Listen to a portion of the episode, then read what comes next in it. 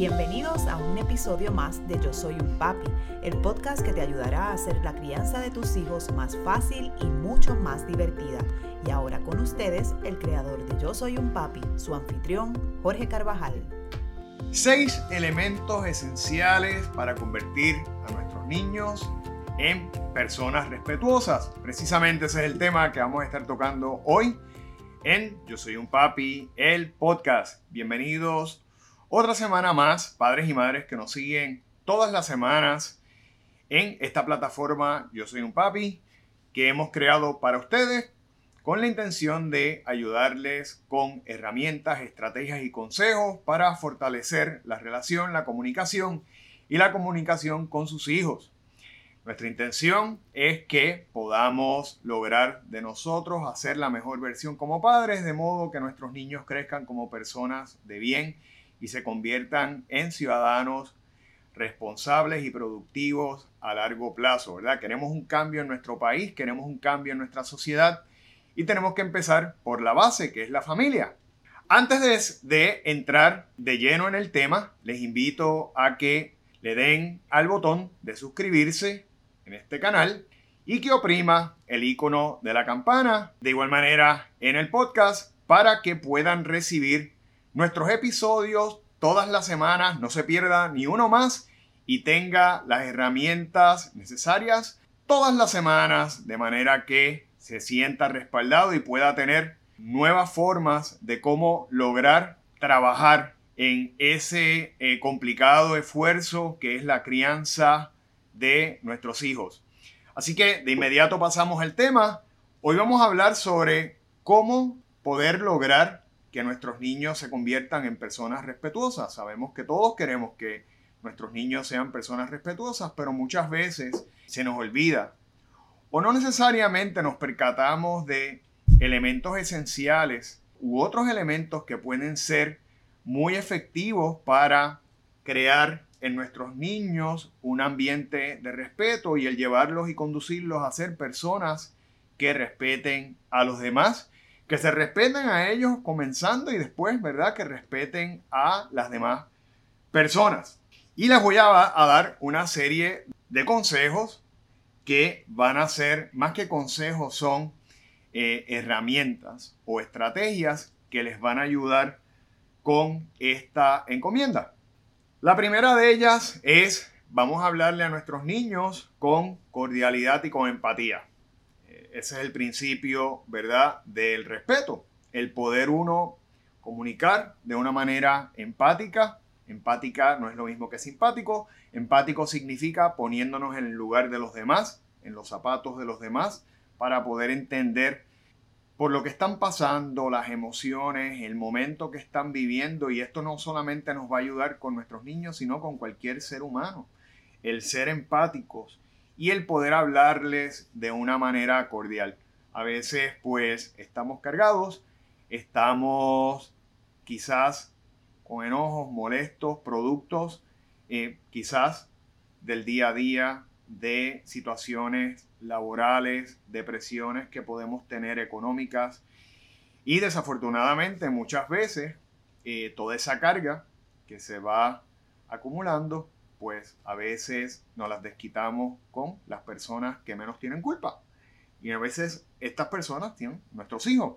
Así que a veces cuando vemos que sucede cualquier cosa, a veces están corriendo de más, gritaron de más, dejaron la mesa desordenada, eh, no nos ayudaron a sacar la basura, puede ocurrir cualquier cosa y en ese momento entonces toda esa carga sale y despotricamos contra nuestros hijos. Y en ese sentido, pues no le estamos hablando de la mejor manera. Eh, tenemos que recordar siempre que tenemos que dar un buen ejemplo y ese buen ejemplo comienza con hablarle adecuadamente para que ellos de igual manera, aún en las peores circunstancias y en los momentos donde sientan, ¿verdad? Donde se sientan emocionalmente más cargados, puedan siempre estar conscientes de que le estamos hablando a otro ser humano y que ese ser humano merece respeto. Así que eh, por ahí empezamos.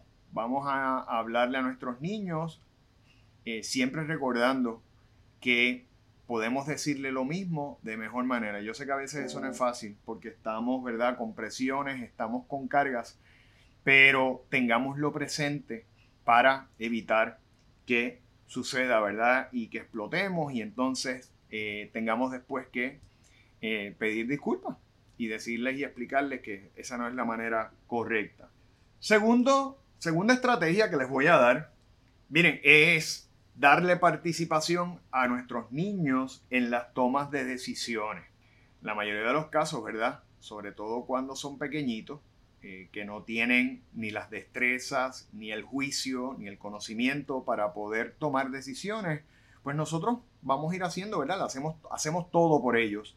Sin embargo, en la medida en que nuestros niños vayan creciendo, vayan eh, creando más juicio, mayor conciencia, que puedan tener mayor capacidad para discernir, ¿verdad? Y tomar decisiones, vamos a permitirlos que puedan tomar esas decisiones. Y no necesariamente, ¿verdad? Vamos a dejar que esas decisiones sean en cosas que puedan ser significativas, ¿verdad? Que puedan hacer una diferencia o que pueda poner, ¿verdad? En algún, en algún momento eh, su, su vida en riesgo eh, como por ejemplo permitirles que se vayan a correr bicicleta en la calle sin que necesariamente tengan las destrezas eh, adecuadas. Para ello pues hay que llevarlos a un lugar, ¿verdad? Que sea eh, seguro. Pero cosas que poco a poco vayan cultivando en ellos esa toma de decisión, como por ejemplo pueden ser, ¿qué música vamos a poner en el carro hoy? Permitirles que ellos también puedan tomar decisión de lo que vamos a escuchar, ya sea eh, en el momento en que vamos hacia la escuela o cuando salimos, ¿verdad? Que ellos también puedan decidir qué música vamos a escuchar en el carro. O por ejemplo, vienen los amiguitos a casa. Bueno, ¿qué tú crees que le podamos hacer de comer mañana? Mañana vienen tus amigos a jugar aquí con ustedes. Eh, ¿Qué ustedes creen o qué tú crees, verdad? Eh, que le podamos preparar a tus amigos y dejar que el niño o la niña puedan tomar esas decisiones. Por ejemplo, en el momento de hacer las asignaciones, hay niños que les gusta o prefieren hacer las asignaciones tan pronto lleguen de la escuela. Hay, otras, hay otros niños que prefieren relajarse, jugar un rato y después hacer la asignación. Lo importante es que la hagan. No es que los vamos a dejar, ¿verdad?, a, merced de ellos, a que las hagan o no las hagan. Hay que enseñar responsabilidad. Hay que cumplir, ¿verdad? con las tareas. Sin embargo, sí le podemos dejar, eh, sobre todo ya cuando son un poquito más grandes, a que ellos decidan en qué momento las quieren hacer. Y poco a poco le vamos a dar participación en la toma de decisiones. ¿Cómo esto ayuda en el respeto? Bueno, cuando esa persona vaya creciendo y tenga que enfrentar momentos donde tenga que trabajar con compañeros y esos compañeros eh, tomen unas decisiones o por, e, o por ejemplo, con grupos de trabajo, cuando esa persona ya le toque estar en la universidad, trabajar en grupo y se decidan eh, en trabajos grupales ciertas cosas sobre otras, ¿verdad? quizás él no estaba de acuerdo con lo que decidieron, pues entender que es parte de un proceso y que tenemos que respetar las decisiones que tanto nosotros como los demás también tomen. Y de igual manera le estamos enseñando a que cuando nosotros tomemos decisiones, ellos también entonces tienen que respetarlas. Otra estrategia es resolver los conflictos de una forma justa y razonable. A veces nuestros niños, sobre todo cuando ya están en la preadolescencia, en la adolescencia, eh, pueden tener o querer tomar ¿verdad? iniciativas eh, sobre algunas cosas que nosotros podemos no estar de acuerdo eh, con ellas. Van a llegar momentos en donde, por ejemplo, van a quizás a tener amiguitos, compañeros que nosotros sabemos que no son buena influencia. pueden empezar, ¿verdad? Ya con esas relaciones de parejas que me gusta esta nena o, me gusta este nene. Empiezan, ¿verdad?, a, crear esos, esa, es, esa, a fomentar, ¿verdad?, esas amistades especiales esos primeros noviecitos o noviecitas. Y quizás a nosotros no nos gustan, ¿verdad? Entendemos que no necesariamente esos niños o esas niñas pueden tener la mejor influencia en nuestros niños. Bueno, en lugar de, de ser radicales y cortarle las alas y evitar, ¿verdad? Eh, que se una a esa persona o comparta, no es que se una, ¿verdad? Sino que comparta, que se una para poder interactuar. Eh, pues miren, vamos un poco a, manejar esos conflictos de una manera razonable. Vamos a, a plantearles, bueno, ¿qué tú crees de esta persona? ¿Qué te gusta de esta persona? Fíjate, tú no has visto esta otra parte. ¿Qué te parece eh, que esta persona eh, no necesariamente respeta a sus padres? ¿O qué te parece que esta persona pues se abandone en los estudios? no sea... O sea, nosotros plantearle otro lado de la moneda para que ellos puedan, ¿verdad?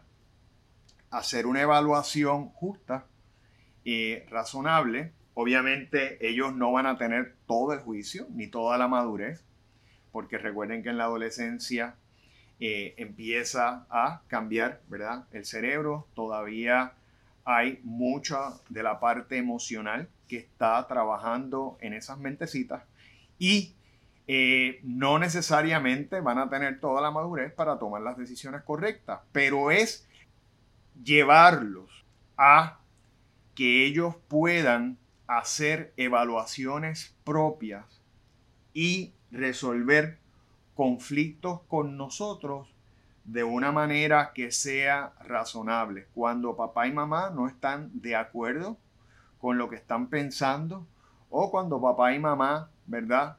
Por la experiencia saben que algo no les conviene, ¿verdad? Vamos a escucharlos, vamos a escucharlos lo que les estoy diciendo no es que ustedes permitan que al final del camino el niño haga lo que quiera o la niña. De eso no se trata. Al final nosotros somos los padres, somos los responsables y tenemos la última palabra porque estamos vigilando por su seguridad, estamos vigilando, ¿verdad? Eh, por su bienestar. Y sabemos que hay veces que hay compañías que no necesariamente pues, van a ser de bien para nuestros niños. Pero sí queremos que ellos vayan evaluando desde una perspectiva objetiva las cosas que le suceden en el día a día, las consecuencias que tienen, las implicaciones que tienen, ¿verdad? Equivocarse, cometer errores, pero a veces tenemos que permitirles cometer errores para que aprendan.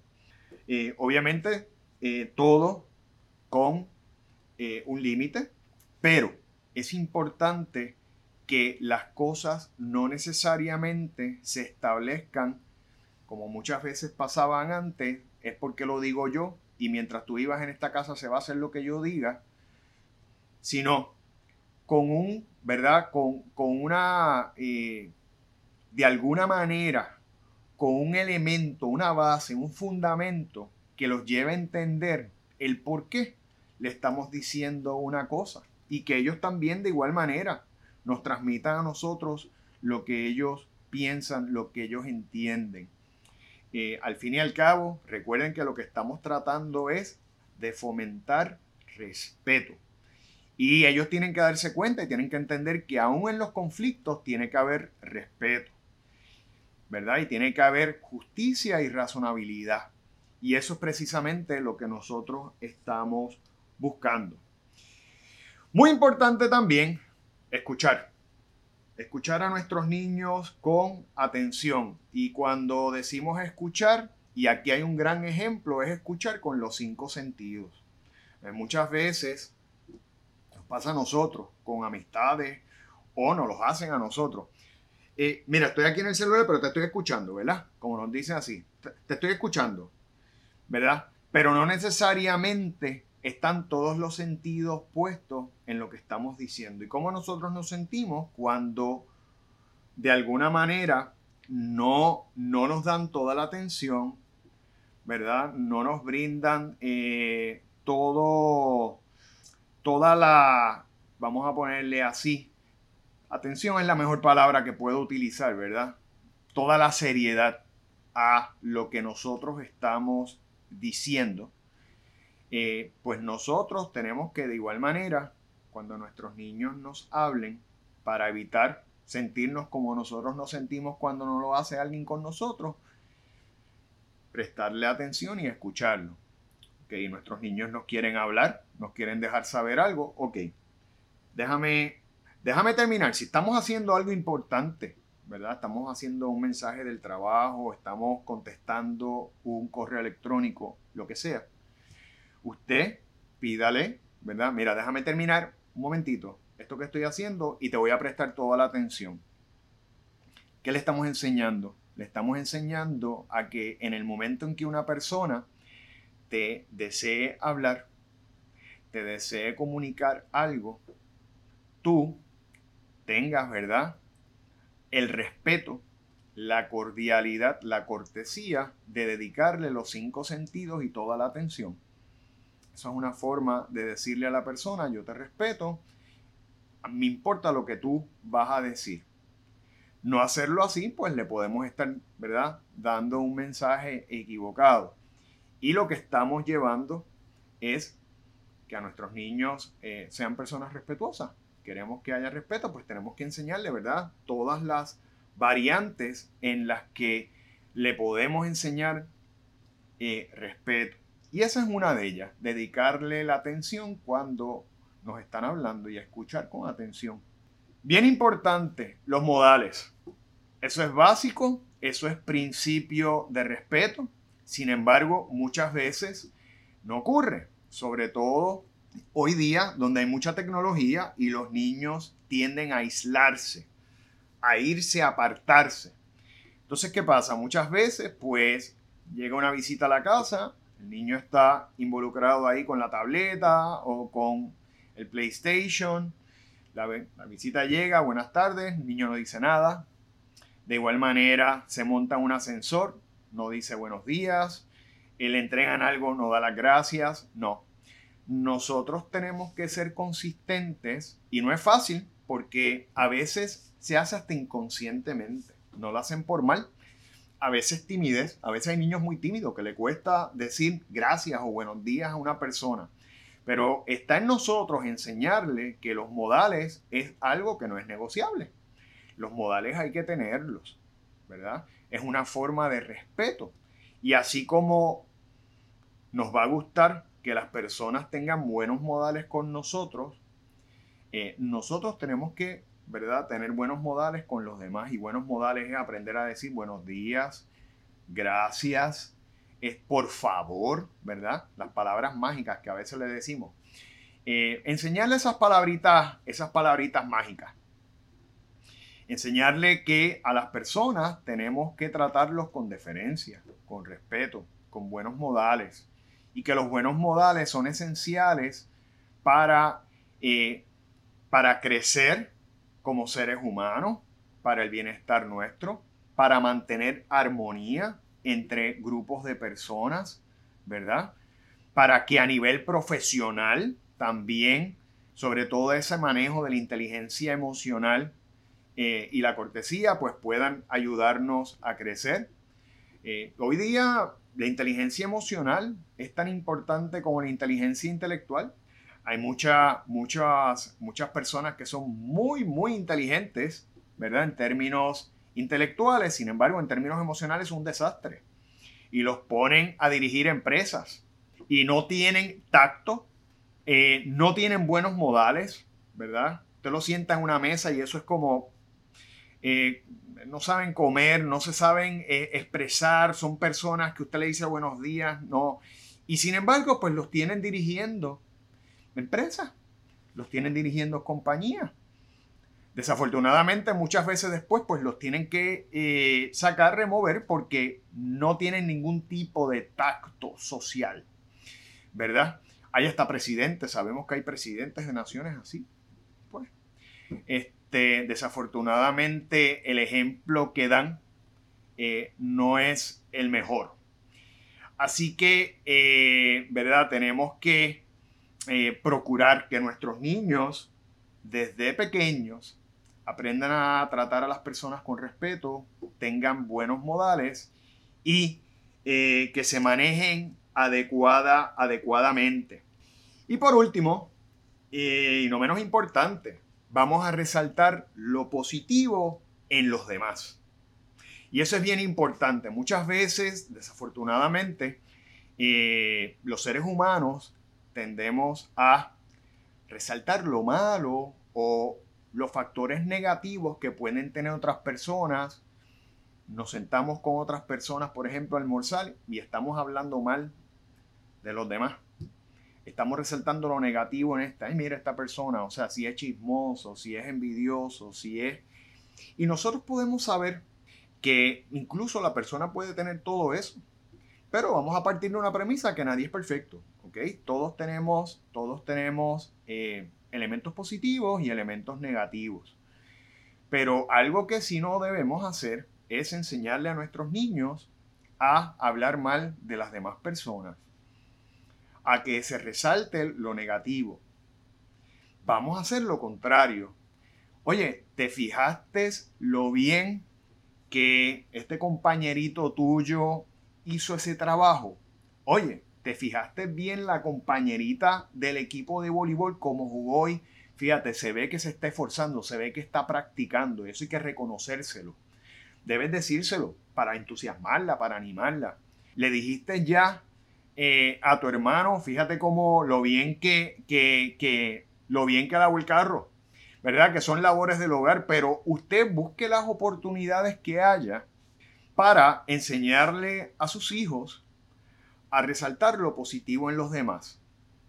Porque cuando hacemos eso, le estamos enseñando a, primero, a valorar, ¿verdad? Lo bueno en la gente. Segundo, a no hablar en las espaldas de los demás, sobre todo cuando son cosas negativas. Y tres, a no ser personas envidiosas, a no ser personas, ¿verdad? Que que tienen esa, esa envidia, sino que por el contrario, se alegran de lo bueno que tengan o que les pasen a otras personas.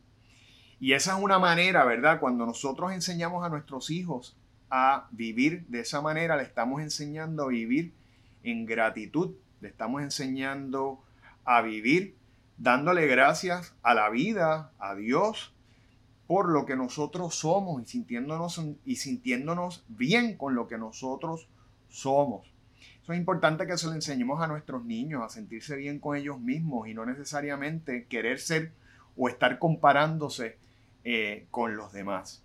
Así que vamos a resaltar esas cosas buenas en las demás personas. Vamos nosotros también a dar el ejemplo, ¿verdad? Cuando tengamos compañeros de trabajo que hacen cosas bien, eh, otros padres en la escuela ¿verdad? Que pueden haber hecho un muy buen trabajo, ¿verdad? Eh, en, quizás en un comité, ¿verdad? Estoy dando ejemplos generales, pero hay, aprovechen la oportunidad que usted tenga para resaltar lo positivo en los demás y usted le va a enseñar a sus hijos a respetar, a valorar y eh, a ser personas de bien, que al fin y al cabo de todos los logros que nosotros podamos tener como padres, ese es el logro principal, que nuestros niños sean buenas personas.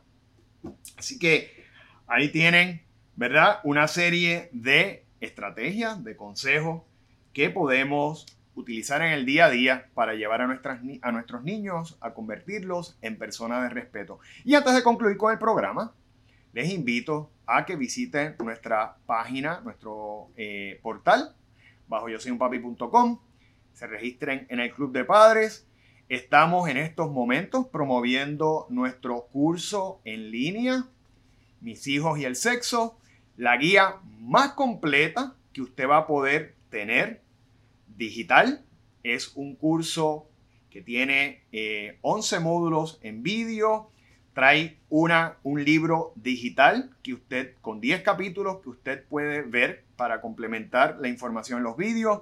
Se hizo con un grupo de colaboradores en diferentes temas de la, eh, expertos en la conducta humana y en la salud, ya que hay una psiquiatra pediátrica, una psicóloga, un pedia, una pediatra y este servidor, quien es consultor de crianza. Y usted ahora puede ir eh, pueden tener acceso al webinar que hicimos eh, de cómo comenzar el diálogo sobre la sexualidad, un tema tan importante. Este, la primera conversación, ¿verdad? ¿Qué, ¿Cómo hacerla? ¿Qué elementos cubrir? ¿Qué, ¿Cómo comenzarla? ¿En qué momento? Así que es una guía completa. Este curso lo puede adquirir a través de nuestra página, a través de nuestras redes sociales también, tanto en Facebook como Instagram, bajo Yo Soy un Papi PR. Eh, para, todas aquellas personas, ¿verdad? Que les deseen, pueden bajar el primer capítulo de la guía digital sin costo, como una, como una bonificación que le estamos eh, dando, porque sabemos que es un tema de alta importancia y que no lo podemos dejar, ¿verdad? A la merced de lo que ocurra, porque desafortunadamente una sexualidad mal llevada puede traer consecuencias desde embarazos prematuros, enfermedades de transmisión sexual, ¿verdad? El impacto de la pornografía, que nuestros niños aprendan, ¿verdad? La, sexualidad de una manera tergiversada. Así que, y con este curso, si a usted se le hace difícil, si no sabe cómo llevarlo, si no sabe cómo crear una estructura, ¿verdad? Aquí usted va a tener todas las herramientas necesarias para que lo pueda hacer. Así que, eh, y lo hemos hecho con mucha dedicación. Es quizás el curso más completo que usted va a poder encontrar en español que eh, puede eh, para, para manejar lo que es la sexualidad de nuestros hijos. Y también, pues, como siempre les digo, si les gustó este episodio, si les interesa seguirnos tanto en YouTube como en Spotify, iTunes, Google Podcast, pueden seguirnos oprimiendo el icono de suscripción y dándole a la campanita, al icono de la campana, para que todas las semanas reciba un nuevo episodio. Así que eh, les agradezco su sintonía, como siempre, y espero verlos en la próxima edición de Yo Soy un Papi, el podcast. Hasta la próxima.